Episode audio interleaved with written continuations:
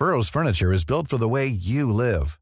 From ensuring easy assembly and disassembly to honoring highly requested new colors for their award-winning seating, they always have their customers in mind. Their modular seating is made out of durable materials to last and grow with you.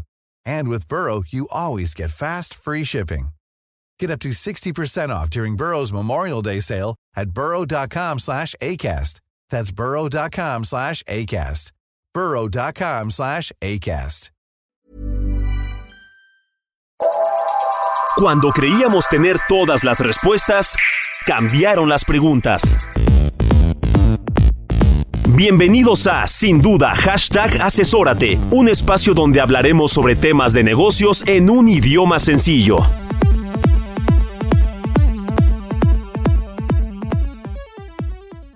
El Día Internacional de la Mujer. ¿Qué significa el Día Internacional de la Mujer? ¿Es un día especial y exclusivo de la mujer o también impacta en otros géneros? Podemos hablar de niños, podemos hablar de personas que se identifican con un género determinado, podemos hablar de las minorías en general. Este significado que se atribuye a este día tan especial es el que vamos a tratar. Aquí en Sin Duda hashtag Asesórate. Hola, ¿qué tal? Bienvenidos, bienvenidas. Soy Alicia Muerza. Ya sé que extrañan a Luis Octavio Valtierra y que extrañan a Salvador Garrido, pero en esta ocasión el programa es de mujeres. Vamos en esta sección de Sin Duda hashtag Asesórate Estamos con El Heraldo México transmitiendo desde el 98.5 por FM y al interior de la República por las estaciones hermanas. En esta ocasión, el programa, con motivo del Día Internacional de la Mujer, lo vamos a enfocar en un tema muy interesante que estoy segura a todos les va a atraer. El programa se trata de cumplimiento legal con perspectiva de género y para ello tenemos como invitadas a Paola Serna, directora jurídica de Omron, y a Karen Ortega, nuestra asociada en materia de legal corporativo al interior aquí de Garrido Glicona. Como les repito, yo soy Alicia Muerza, estoy incursionando en labores de locución, también soy abogada, pero fiscalista. Muchas gracias por estar aquí con conmigo, cómo están, cómo se sienten en este día tan bonito, tan especial, que es el Día Internacional de la Mujer. Muchísimas gracias. Es una gozadera estar con ustedes el día de hoy. Alicia, Karen, eh, muchísimas gracias al programa por la invitación, al Heraldo Radio. Eh, muy emocionada de platicar con ustedes sobre este tema de cómo integrar un programa de compliance con perspectiva de género. Muchas gracias a ti, gracias por la invitación. Es siempre un gusto estar, participar en el, en el programa de radio y sobre todo pues tener el honor de tener a alguien con tanta experiencia y que nos compartas, ¿no? Desde lo que has vivido, de lo que has visto, las recomendaciones, lo que funciona, lo que no funciona. Entonces, de verdad, un gusto, un honor y esperemos que al auditorio le parezca interesante el tema de hoy. Así es, las dos son mujeres muy aguerridas en su ámbito profesional.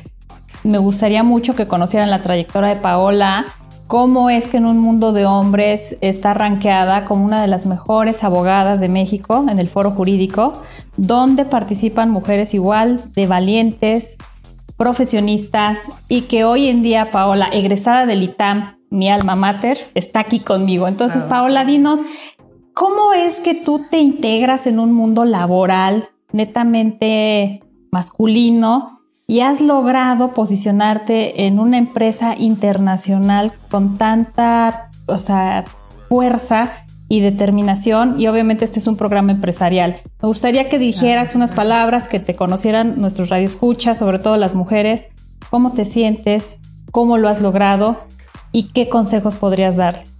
Muchas gracias, Alicia. La verdad, voy a confesar, me cuesta trabajo luego agarrar el micrófono de ser yo-yo. En el que no, ahí me fluye muy bien. Pero me cuesta trabajo a veces hablar eh, eh, de, la trayectoria. Eh, pero me siento muy honrada y si esto genera cierta inspiración para todas aquellas mujeres o minorías que, que esa historia puede ser la de cualquiera de nosotros para llegar a, estos, a estas posiciones y todavía queda muchísimo camino por recorrer. Eh, sí, efectivamente soy egresada de, del ITAM, orgullosamente egresada del ITAM, la verdad es que también tengo un cariño muy especial por el alma mater. Eh, la verdad les confieso, yo de niña yo quería ser neurocirujana. Alguna vez leí un artículo en selecciones de un neurocirujana, entonces yo me obsesioné Eh, pero bueno, ya viendo mis habilidades en el día a día y con eh, un, papá contador, una mamá economista y yo en el medio, yo iba a ser fiscalista también, ese, por eso entré, entré en el ITAM.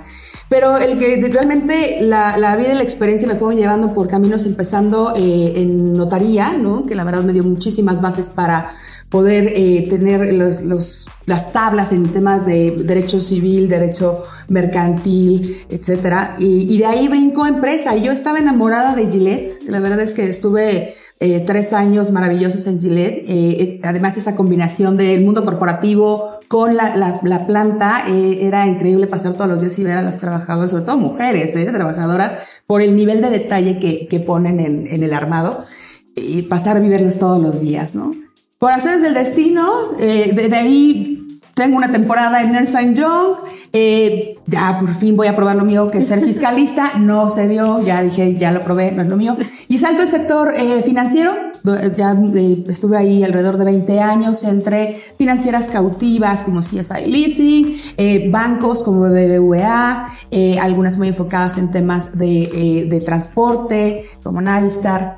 Eh, y en el Inter incluso me meto a estudiar finanzas, estudié un, diplomado en finanzas corporativas con, la Ibero, eh, para entender, porque me hablaban de, oye, tú, o sea, sí, abogada, pero si no entiendes el valor presente neto, no, no, nos vamos a, entender. Y bueno, de ahí da un giro después de esta, eh, de esta racha en sector financiero a eh, Me abre las puertas, me dice el proyecto es arma el jurídico, no tenemos jurídico en casa, un cambio totalmente radical en temas de tecnología, y de ahí, pues fue desde empezar a ser solo la abogada para México a ir abriéndolo y abriendo camino, levantando la mano para poder llegar a tener un nivel de, dirección y ser responsable para México y Latinoamérica de todos los temas de compliance y a nivel regional también. Muchas gracias Paola por tu introducción y ya entrando en materia, pues ¿qué es el compliance legal con perspectiva de género? No sé, Karen, Paola, ¿nos pueden por favor ilustrar?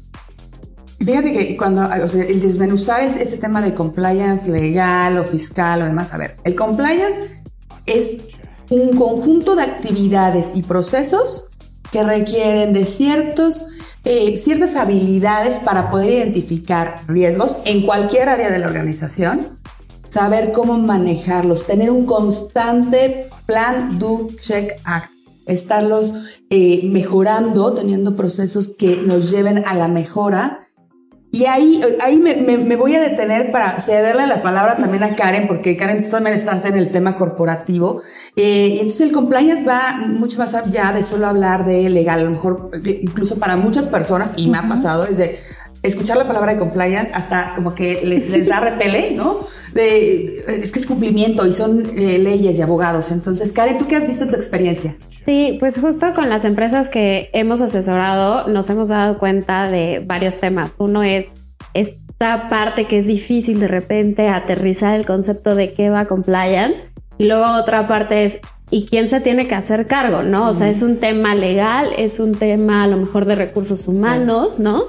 Porque de repente nos cuesta trabajo ubicarlo dentro de la estructura y saber quién, quién debería de hacerlo, ¿no? Porque eh, no me dejarás mentir, pues es un tema mucho de políticas, ¿no? Que eso toca el área de recursos humanos, pero también tiene un tema legal justo de identificar riesgos de que efectivamente estés cumpliendo. Y como dices, ha habido esta como este boom de compliance laboral, fiscal, este, ¿no? En, de derechos humanos, ¿no? Entonces, de repente ahí no sé cómo lo has visto tú, cómo, cómo lo has aterrizado, por ejemplo, en proyectos dentro de la empresa quién está a cargo, cómo se organiza, y nos platicas. Sí, claro que sí, eh, y, es, un punto también bien interesante, ¿no? Porque empezó el tema del, compliance officer, comienza en sector financiero, ¿no? Y entonces como que el resto de las empresas que no estaban en ese ramo decían, pues yo no lo necesito, como que claro. Y entonces cuando ya empezamos a entender el, concepto de compliance con lo que implica, por supuesto que tiene una percepción legal porque hay que estar dentro de esos riesgos, hay que medir los riesgos inherentes a la falta de cumplimiento de las regulaciones o leyes que le apliquen a la, a la empresa. Y por eso mismo fue que primero fue como, ¿y ahora qué hago? Y las empresas empezaron, pues, evento legal, ¿no? Claro. Entonces, como que de ahí se fue desarrollando a que fuera o identificarse más con legal. Sin embargo, el, eh, las actividades de compliance no son exclusivas de, de, de un abogado. Cualquier persona que tenga estos skills, estas habilidades de poder identificar riesgos, procesos, cómo eh, estar en sintonía, crear sinergias con los diferentes departamentos, ¿no? Como bien decías, recursos humanos, finanzas, impuestos, ¿no? Y, y desde la relación con la alta dirección, cómo se va cascadeando el tema. Y en el tema de perspectiva de género, ahí entonces tú harías alguna recomendación o eh, te enfocas nada más a un tema de liderazgo y de sinergias entre las distintas áreas? O sea, ¿cómo embona aquí el tema de perspectiva de género? Sí, claro.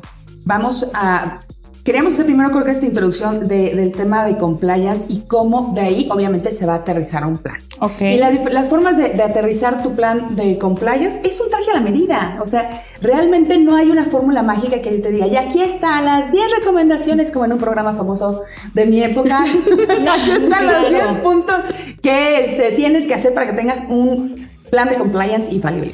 En realidad, siempre hay que entender el contexto de la organización. No es lo mismo una empresa que eh, tenga 100 trabajadores, esté ubicada en la Ciudad de México y se dedique a temas de tecnología, a una empresa que tiene, eh, está en el sector automotriz, que además eh, tiene una planta de empleados eh, de, línea de producción de más de mil personas con un sindicato. Y entonces, por eso digo que son trajes a la medida. Por supuesto que hay un piso común del cual todos debemos de partir.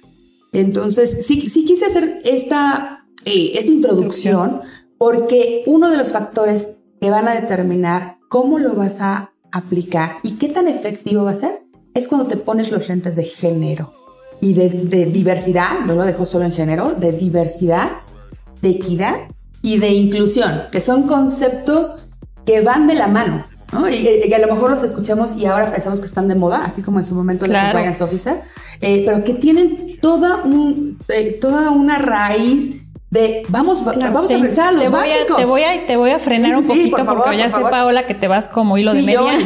Y estamos empezando. Vamos a un corte. Este sin duda hashtag asesórate por el Heraldo México. Nos regresamos en un momento. Asesórate. Asesórate. Asesórate. Asesórate. Asesórate. Asesórate. Asesórate. Asesórate. Asesórate. Asesórate. No nos cansaremos de decírtelo. Asesórate. Garrido Licona Asesoría fiscal, legal, financiera y de negocios. Visítanos en garridolicona.com. El outsourcing no es indebido y no ha desaparecido. Hoy se le conoce como servicios especializados. Lo que es indebido es que tú o tus proveedores no estén correctamente registrados ante la autoridad y no cumplan con los requisitos establecidos. Esto puede traerte consecuencias fiscales, legales e incluso penales. Evita riesgos innecesarios. Contáctanos. GL Working. Working for You. www.glworking.com. Sin duda, hashtag asesórate. Bueno, pues muchas gracias. Yo creo que retomando un poquito lo del bloque anterior en el sentido de qué es el compliance, quién es el que debe de tomar las riendas dentro de una empresa para poderlo ejecutar, vemos que es un concepto que involucra distintas personalidades, aspectos, áreas de la empresa. No está enfocado solamente a un área, sino más bien a toda la estructura de la empresa.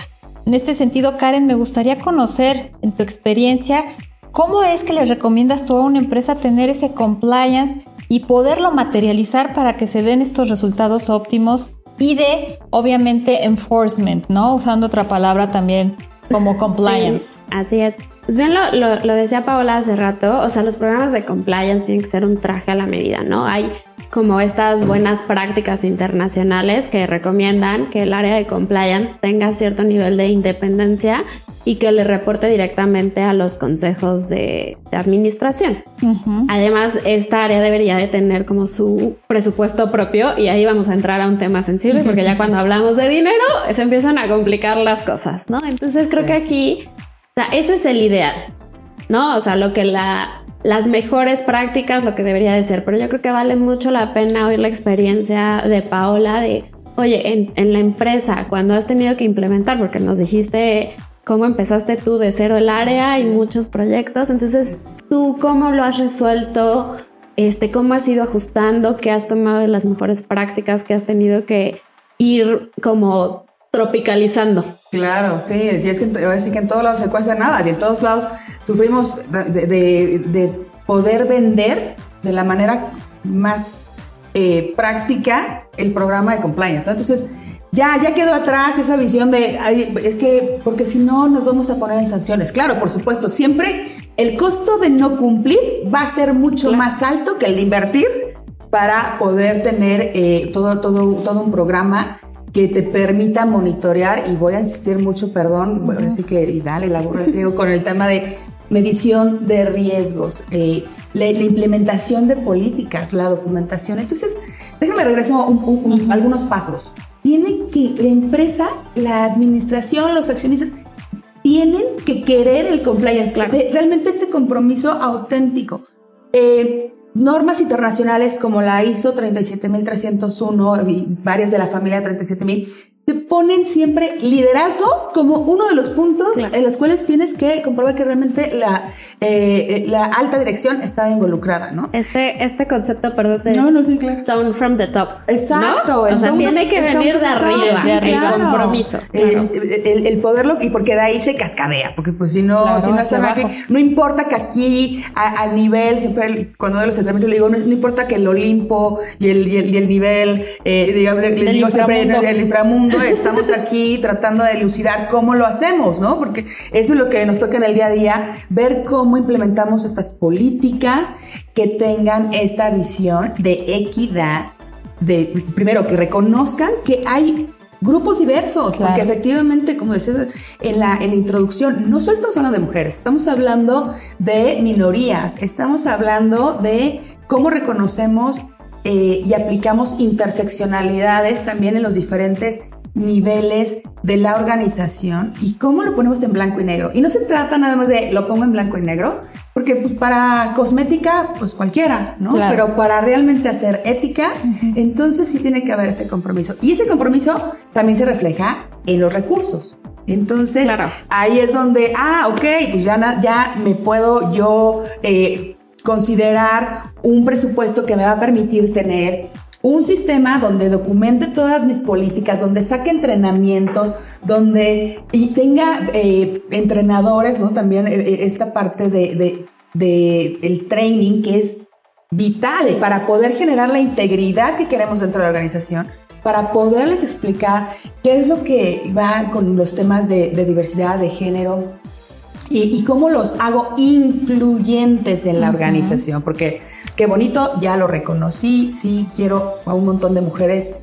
que lleguen a managers, ¿no? Porque pues, ya Claro. de ahí ya viene el Olimpo, entonces ya ahí se empieza a dificultar la cosa, pero y que, y que empiecen a hacer carrera, pero para eso necesito de verdad tener los recursos para poder plantear ese bonito programa de compliance, del que compliance, hablábamos, claro. ese traje a la medida, pues cómo lo quiero, cómo lo quiero hacer, ¿no? Cómo Claro. lo quiero implementar. Entonces va como en pasitos, alta dirección, eh, el compromiso, el, el- los recursos, la independencia, que también lo, lo- lo estaba olvidando, porque cuando resulta que, bueno, sí, es que hay que reportarle al director general, y entonces es como que, no, pero eso mejor no hay que hablar. O digo, no estoy hablando en alguna empresa en particular, pero Sí. seguro, por eso digo, pasa hasta en las mejores familias, de pronto que llega, que llega a suceder que, eh, no, bueno, pero mejor no hablamos de eso, mejor vamos a darle otra perspectiva. Pero ahorita la verdad es que sí, sí ya la tendencia se está encaminando a, de verdad, vamos a, a- a- a cambiarlo,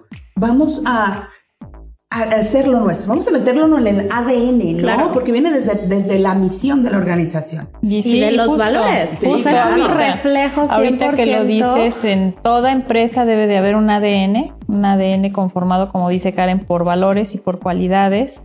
Y de esos valores y de esas cualidades sacar las mejores prácticas. Entonces, en resumen de lo que estoy escuchando, pues el compliance es un tema muy amplio que, no, que involucra varias áreas y que obviamente va enfocado pues a una mejora dentro de las prácticas internas y desde el punto de vista perspectiva de género, pues obviamente en emparejar o de- dar oportunidades para que las mujeres ocupen cargos importantes, gerenciales y que ustedes estén dentro de un estándar internacional con estas prácticas y que obviamente incluyan a las minorías. Ahora yo te hago la pregunta, ¿quién, quién es el que da el front o quién es el que dice ya se cumplió, ya lo logramos? ¿Cuál es la métrica para llegar a esto? Está muy basado en, los, en tu programa de compliance. ¿Qué quiero lograr? ¿no? Eh, puedes hacerlo tan agresivo como quieras, es decir, quiero la certificación en la 37301 de eh, Compliance Management System y obviamente eso va a implicar involucrar en todo momento involucrar a todas las áreas, porque estas sinergias eh, son las que generan valor y las que evitan los riesgos para las compañías. Y ahí no sé, Paola, qué opinas, pero mi, mi experiencia lo que dice es, los programas de compliance es algo vivo. O sea, no es como que ya, ya logré la certificación, ya. No, pues la tienes que mantener. Y tienes, o sea, este es un proceso, lo que decías, ¿no? De revisión, ¿no? y, parte de las certificaciones es eh, que te hagan estas auditorías y, oye, tu nivel de cumplimiento, ¿dónde están tus puntos de mejora? Y siempre ir buscando, o sea, todo es mejorable, ¿no? Claro. Entonces, este tema de compliance, desde mi perspectiva, yo diría, es un proceso vivo es un proceso continuo. No es llegar a, una, meta, llegar a una meta, y ya llegué, ya tengo mi certificado, ya. tengo mi palomita, estoy perfecto y entonces ya avanzo a otro tema. Es correcto. Eh, ahorita que estoy oyéndolas platicar, bueno, yo estoy familiarizada más con la norma mexicana en igualdad de género, no discriminación hacia la mujer que es un estándar, pues obviamente nacional, yo creo que inspirado, basado también en mejores prácticas internacionales y que ahí obviamente, pues aprovechando que estamos en el Día Internacional de la Mujer, ¿cómo, cómo se le da ese cumplimiento a las autoridades mexicanas, la Secretaría del Trabajo? ¿Qué hay que darle cumplimiento en este caso para poder tener esa norma eh, obviamente cumplida? Y entonces, dicho todo lo anterior, y regresando a la pregunta inicial de cuándo puedo decir que ya cumplí, una certificación es suficiente y no, no garantiza que realmente tienes un programa de compliance sólido. Cuando ya llegué, y la recomendación aquí siempre es armas tus, arma tus planes de manera anual o de manera semestral y como bien decía Karen, es, es, es un bebé, o sea, va creciendo, se va desarrollando y va cambiando. Y entonces cuando en tu ejercicio de mejora y de revisión encuentres que hay áreas de oportunidad, vuelves a iniciar tu proceso. Entonces, por eso es, es un ciclo de Deming. Es un círculo virtuoso. Exactamente. estás constantemente cumpliendo y obviamente dando ese resultado, ¿no? Que estás buscando dentro de la empresa. Así es. Y, ahora sí que como, como, en el juego de los niños que se van sumando a la rueda, de pronto pues ya salió una nueva regulación.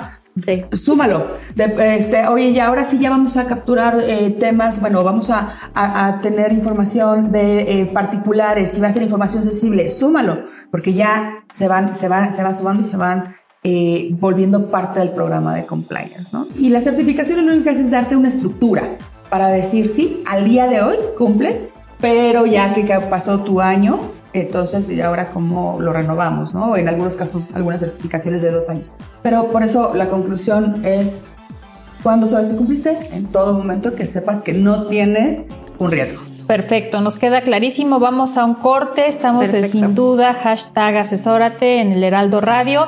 Muchas gracias. Regresamos y retomamos esta idea. Sin duda, hashtag asesórate.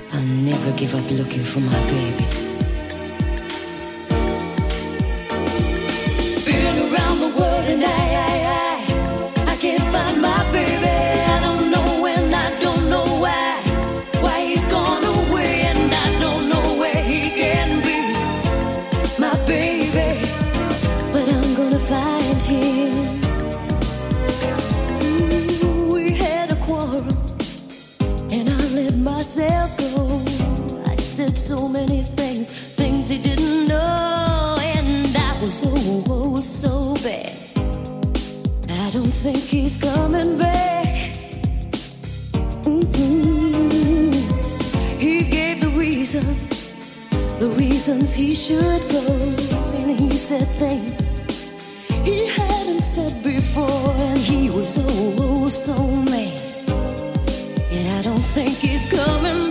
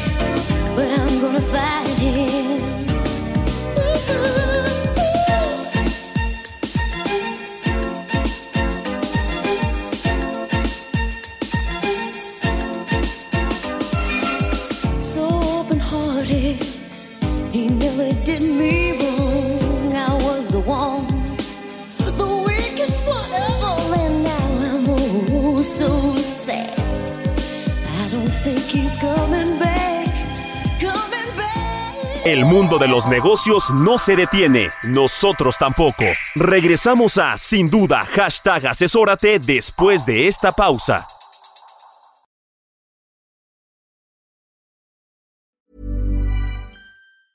Everyone knows therapy is great for solving problems, but getting therapy has its own problems too, like finding the right therapist, fitting into their schedule, and of course, the cost. Well, BetterHelp can solve those problems. It's totally online and built around your schedule. It's surprisingly affordable too. Connect with a credentialed therapist by phone, video, or online chat, all from the comfort of your home. Visit betterhelp.com to learn more and save 10% on your first month. That's BetterHelp, H E L P. Hey, I'm Ryan Reynolds. At Mint Mobile, we like to do the opposite of what Big Wireless does. They charge you a lot, we charge you a little. So naturally, when they announced they'd be raising their prices due to inflation, we decided to deflate our prices due to not hating you. That's right. We're cutting the price of Mint Unlimited from $30 a month to just $15 a month. Give it a try at mintmobile.com slash switch. $45 upfront for three months plus taxes and fees. Promo rate for new customers for limited time. Unlimited more than 40 gigabytes per month. Slows. Full terms at mintmobile.com.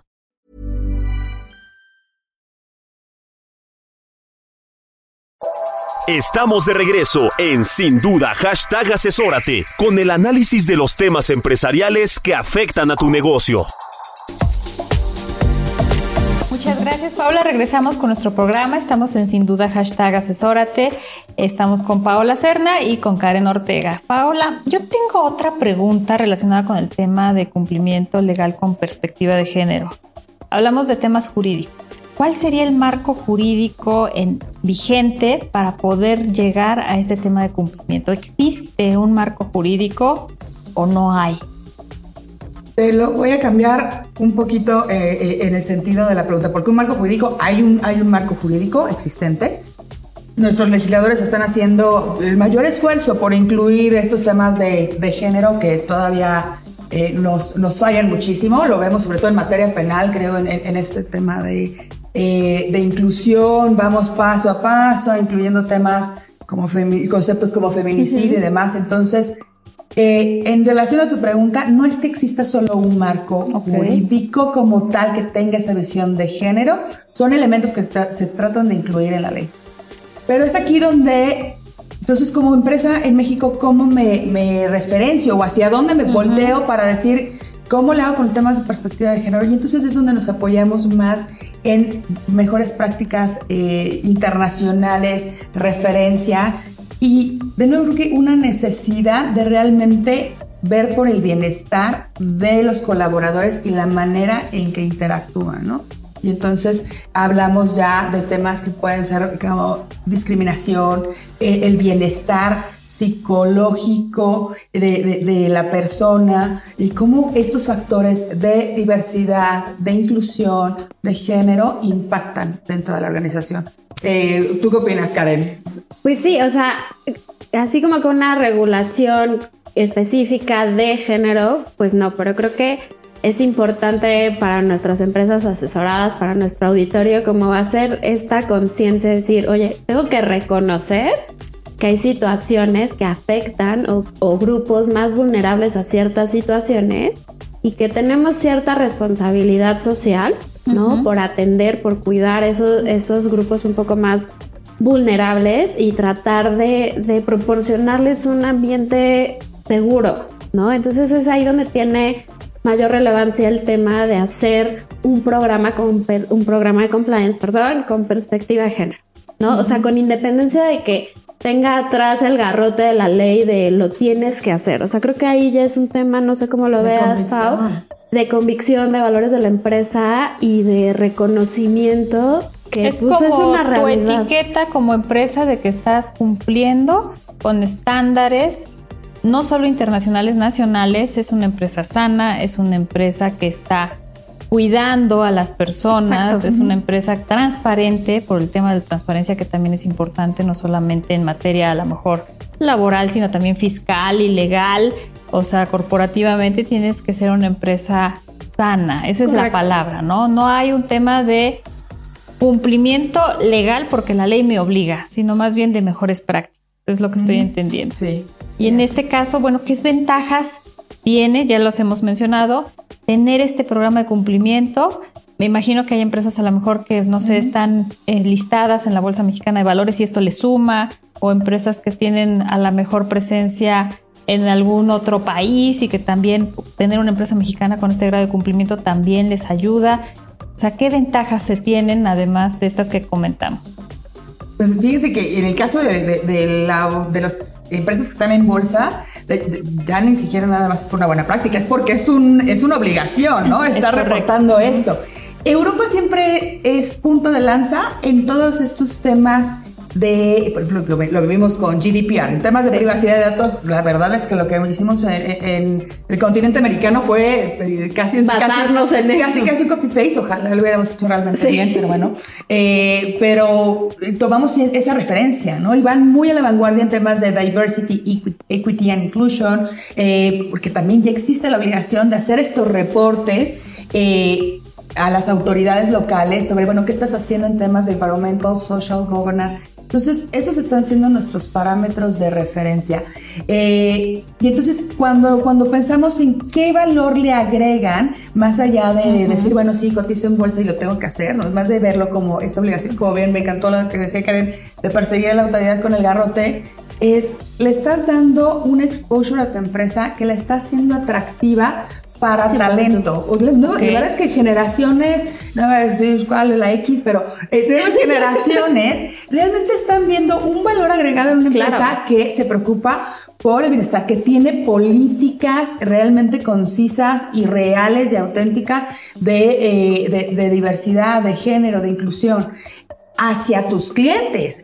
Realmente los clientes, y yo lo veo cuando soy la empresa proveedora, Claro. o sea, el cliente te hace llenar tu formatito de dime todo, que tienes tu código de conducta, que tienes incluso un canal anónimo de denuncia, Claro. Exacto. que te permite tener eh, la confianza de, de los trabajadores, de los empleados, para poder reportar alguna situación Y ahí déjame, déjame preguntarte algo, porque pues tú eres una empresa que seguramente has de ser proveedora de muchas otras, ¿no? Y justo esto, o sea, algo que a lo mejor en un inicio empezó siendo una ventaja competitiva, porque era algo que podías decir, oye, yo me preocupo, yo tengo esta certificación, yo cuido a mi gente. O sea, cada día estamos migrando de la ventaja competitiva a, es que si no lo tienes, no puedes ser mi proveedor. Claro. Claro, ¿No? te estás Entonces- quemando solita porque no tienes estos Pues más esquemas que de- quemándote, te cierras las puertas, Sí, ¿no? es una presión social. o sea, porque ya cada vez las empresas están preocupadas por, oye, este, tienes directivas eh, mujeres o tienes consejeras mujeres, ¿no? Claro, esa o tienes políticas, tienes canales de denuncia. Súper importante lo que es el tema de equidad de género en las empresas, o sea, cuál es la métrica de cuántas mujeres deben de estar en cargos importantes y sobre todo hablar un tema de igualdad, ¿no? Tenemos en nuestra constitución el principio de igualdad y obviamente pues esto va enfocado en tener ese reconocimiento hacia las mujeres de que estamos en las mismas condiciones laborales que un hombre, pero con el reconocimiento de que somos diferentes. Claro. ¿no? No, no, no hay que confundir el tema de igualdad con el tema de que somos iguales y entonces nos exigen exactamente lo mismo con las mismas No, claro, responsabilidades. por eso ahí es donde entra el tema de equidad. O sea, no se trata nada más de si todos vamos a jugar este fútbol, pero pues no es lo mismo el bajito que este, el que el que es mejor en la delantera, que el que sí puede porterear. Entonces ahí empieza el tema de equidad. Vamos a, todos vamos a jugar, A jugar, fútbol, pero en la posición que realmente corresponde. me, me corresponde, pero de acuerdo a el- el- mis características, mis habilidades, y ya luego nos echamos otra plática de café con el tema de eh, interseccionalidades, con el, el tema de, de la meritocracia, ¿no? Que, que también es algo que muy, muy interesante. Pero bueno, Claro, no, definitivamente, totalmente. o sea, sí, este tema Y de tocaste un tema también muy interesante y Karen también lo mencionó, de tener canales o vías de denuncia, ¿no? Muchas veces las mujeres en ciertas posiciones se sienten a lo mejor apenadas por una situación de violencia de género o una situación de acoso y muchas veces no tienen ni siquiera esos canales. Ahí también esa parte de cumplimiento, compliance, esa es la que tiene que asegurar, ¿no? Sí, el generar la confianza de, la, del, eh, de los colaboradores, las colaboradoras, para poderse acercar eh, a denunciar, ya sea, si no, si no lo cuentan, que la verdad es que hoy por hoy es un must, es un requisito el que sí tengan este, estos sistemas, eh, al, al, menos que tengan la confianza y la apertura, o sea, haya puertas abiertas para que se reporte a recursos humanos o a niveles directivos. Está padrísimo. La verdad me encanta lo que estoy conociendo. Yo soy, la verdad, pues no tengo tan palpable todo este conocimiento como ustedes dos.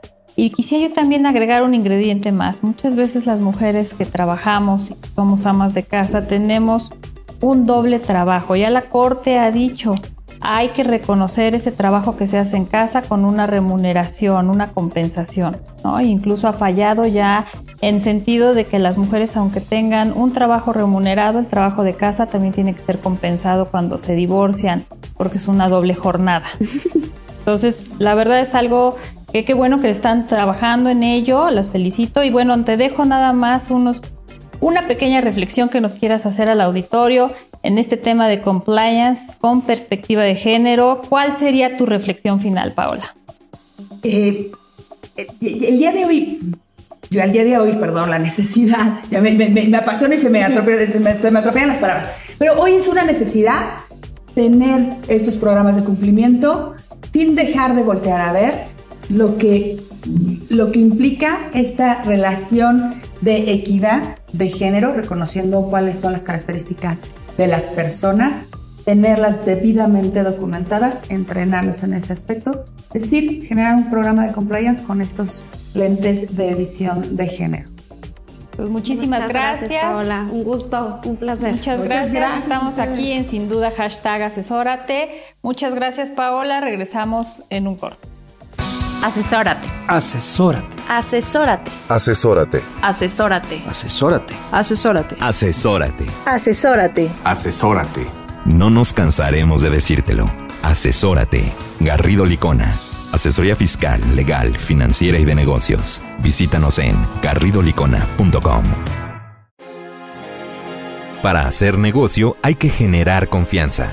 En GL Auditoría analizamos y nos aseguramos que la información financiera de tu empresa genere confianza y tranquilidad para tus clientes, socios, autoridades e instituciones financieras, entre otros. GL Auditoría. Preservamos tu patrimonio. www.glauditoría.com Regresamos, estamos en el programa de Sin Duda Hashtag con el Heraldo Radio por 98.5 y seguimos con el tema del el Día Internacional de la Mujer. Tenemos una súper invitada, Viviana García, asociada del área de controversia de Garrido Licona, que nos trae un tema muy interesante relacionado con la presentación de la declaración anual, el efecto que tiene que tener la inflación en números que se reflejan dentro de la aclaración. Viviana, bienvenida. Me da mucho gusto tenerte aquí. Nos sigue con Karen acompañando para dar su enfoque y su agudez, para dar los comentarios precisos cuando tienen que darse. Muchas gracias por estar con nosotros. Muchísimas gracias, Alice, Karen. Sí, efectivamente, este tema del que vamos a hablar hoy es muy interesante porque muchas veces lo dejamos de un lado y pareciera ser que los empresarios no lo tienen en mente. Y antes de entrar en materia y de poder hablar de todo lo que tiene que ver con la declaración anual y aquellas partidas que pudieran estarnos ayudando, un tema de una actualización, vamos a platicar muy brevemente qué es la inflación. Aquellos que nos escuchan, seguramente a lo mejor en sus clases hace algunos años habrán escuchado qué es la inflación y no es más que los aumentos o el aumento generalizado a los precios de productos y servicios. El término inflación, pues, que nos viene a la mente, efectivamente es en la inflación o digamos los precios se inflan y la gente va perdiendo el poder adquisitivo, o más bien no la gente sino el dinero pierde el poder adquisitivo. Obviamente esto hace más difícil la inversión para aquellos que quieren invertir, incluso el ahorro y aquellos que quieren pagar deudas. Hoy es bien importante tenerlo bien en mente porque incluso en México al cierre de 2022 cerramos con un- una inflación de 7.82%. Esta cifra es relevante porque en los últimos 20 años no tuvimos una cifra tan alta. Seguramente habrán escuchado también en noticias que incluso el presidente de la República ya anunció un plan contra la inflación en los cuales van a estar involucrados diversos países de Latinoamérica, entre ellos Cuba, Argentina, Brasil y Colombia. Obviamente va a ser un plan para un tema de crecimiento y poder coadyuvar con todo el tema del comercio a nivel eh, América, ¿no? Claro.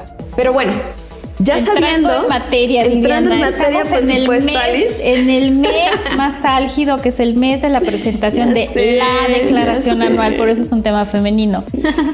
¿Cuáles son los cinco puntos que tendría que tomar en cuenta nuestro auditorio para la presentación y tomar en cuenta esto que mencionas que es súper relevante, que es la inflación? Eh, para efectos de la conciliación contable fiscal que vemos reflejada en la declaración anual, hay un rubro muy importante que es el ajuste anual por inflación. El ajuste anual por inflación es algo que debemos considerar porque es aquello que mide en cuánto está endeudada una empresa y si te estás apalancando más o menos de acuerdo con las partidas que tienes. Obviamente estas operaciones de créditos y deudas que tienes, pues al final de cuentas van a tener un impacto con la inflación. ¿Y por qué? La manera en la que determinas el ajuste anual por inflación es, oye, vas a comparar tus créditos y deudas y en la medida en la que uno u otro sea mayor, pues vas a tener un ingreso acumulable o una deducción autorizada. Es correcto. Cuando tú tienes más deudas, pues ¿qué quiere decir? Que estás apalancado. Sobreapalancado. Sobreapalancado, precisamente. Y entonces estás aprovechando mucho el efectivo de otras personas. Estas personas lo dejan de aprovechar y pues pierden la oportunidad de adquirir bienes y servicios. Obviamente con el transcurso del tiempo y la inflación pierde eh, poder adquisitivo ese dinero que está en, ahora en tus arcas, que no lo está aprovechando de quienes realmente y precisamente por eso se detona un ingreso acumulable. Por la otra parte, si tienes una deducción autorizada, pues es que los demás están apalancando de ti. Es correcto. ¿no? Estás prestando tú. Entonces Exactamente, ahí es estás prestando. traes un tema de deducción. Pero ahí hay un punto bien importante, Alice. Ok. A nivel de eh, la determinación del ajuste anual por inflación, muchas veces vemos que las empresas asesoradas tienen diversos puntos débiles o de repente decimos errores.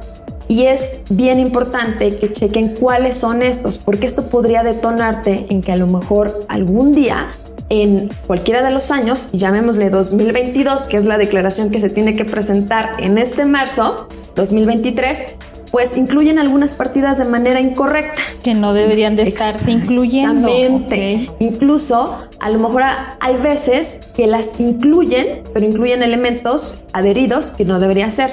Y voy a poner un ejemplo. Vamos a hablar ahorita de crédito, ¿no? Y tú tienes eh, dentro de la balanza de comprobación, los eh, eh, contadores nos podrán entender muy bien, pero sabemos que hay que ser cuidadosos en el momento del reconocimiento de estos créditos. A veces decimos, oye, ¿sabes qué? Yo traigo mis créditos y no los valúo correctamente. ¿No? Es decir, estamos utilizando un tipo de cambio distinto al que se tiene que utilizar para efectos de aquellos créditos o incluso cuentas bancarias que tenemos en el extranjero. Y mucha gente no voltea a ver que el tipo de cambio que tiene que utilizarse es aquel del primer día del mes en que se está evaluando el ajuste anual por inflación. Otro tema es, eh, por ejemplo, que los, las deudas y créditos no tienen que llevar IVA. Imagínate Claro. que de repente dejas una cuenta con el IVA, inflada con el IVA, y en los créditos en perjuicio del fisco. Pero cuando se trata de deudas, pudieras estar ahí, eh, digamos, digamos, sumándole un factor más para que puedas tener o debas acumular un ingreso muchísimo Sí, más mejor, grande. Mejor quitarlo para que no derivado te del sume. ajuste anual por inflación, correcto.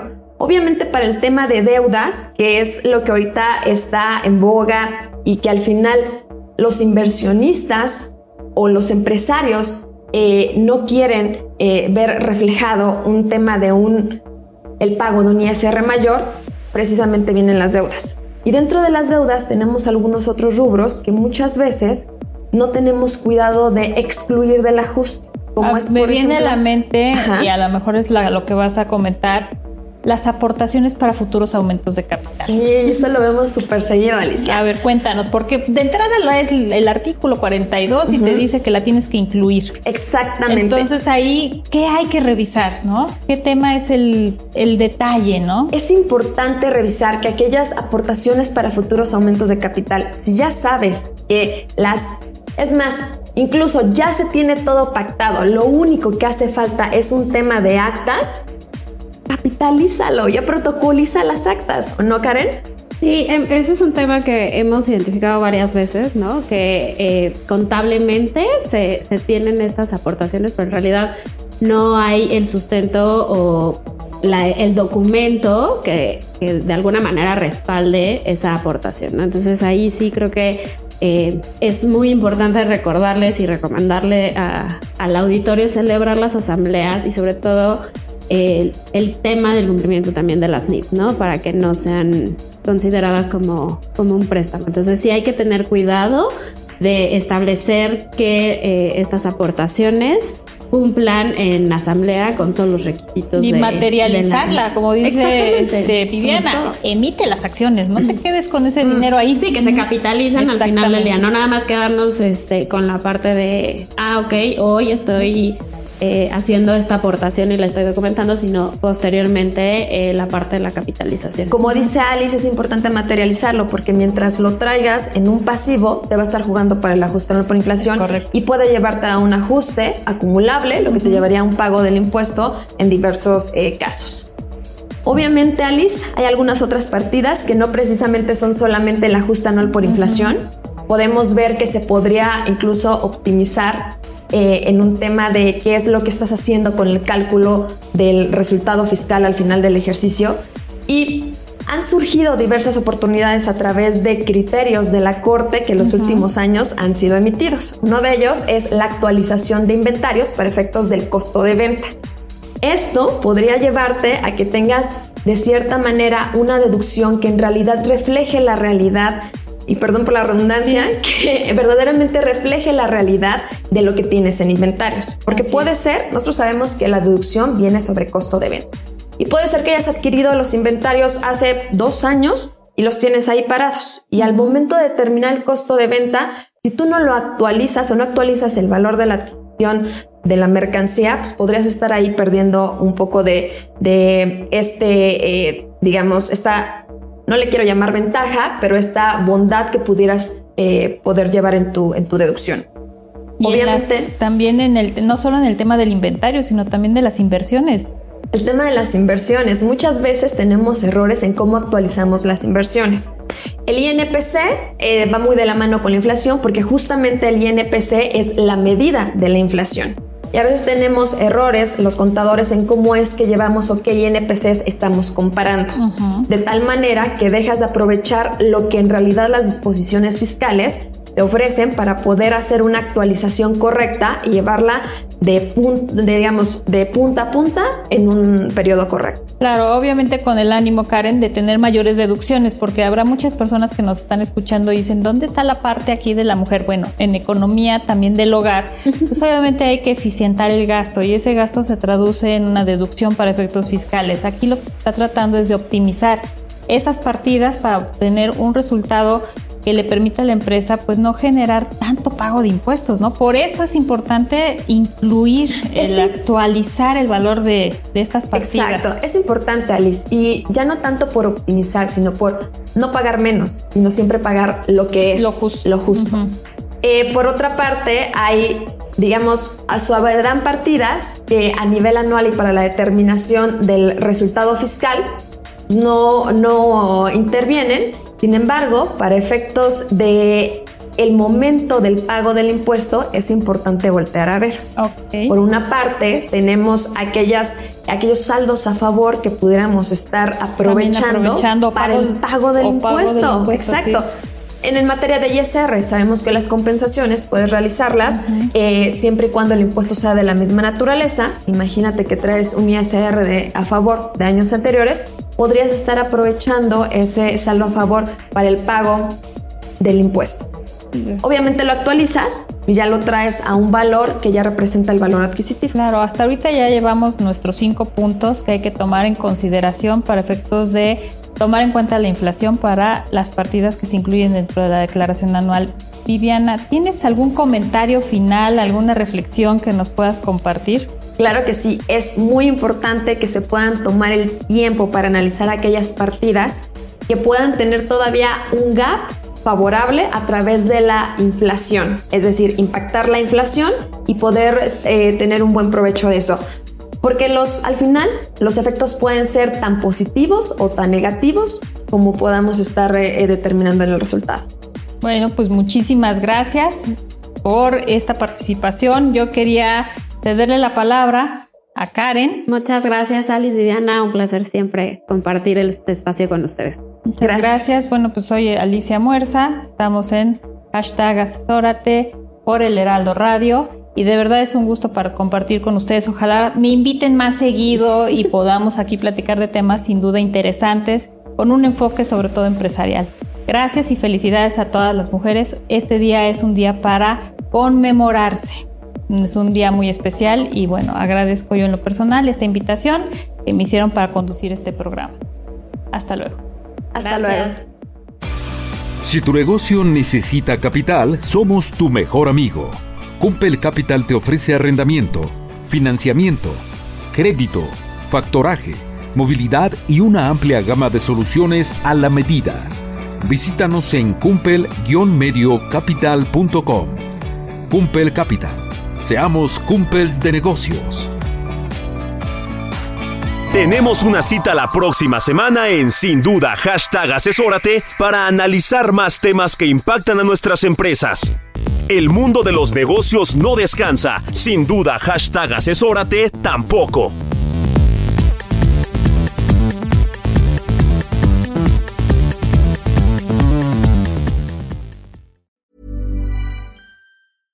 Hey, it's Paige DeSorbo from Giggly Squad. High quality fashion without the price tag. Say hello to Quince. I'm snagging high-end essentials like cozy cashmere sweaters, sleek leather jackets, fine jewelry, and so much more. With Quince being 50 to 80% less than similar brands. And they partner with factories that prioritize safe, ethical, and responsible manufacturing. I love that. Luxury quality within reach. Go to quince.com slash style to get free shipping and 365 day returns on your next order. Quince.com slash style.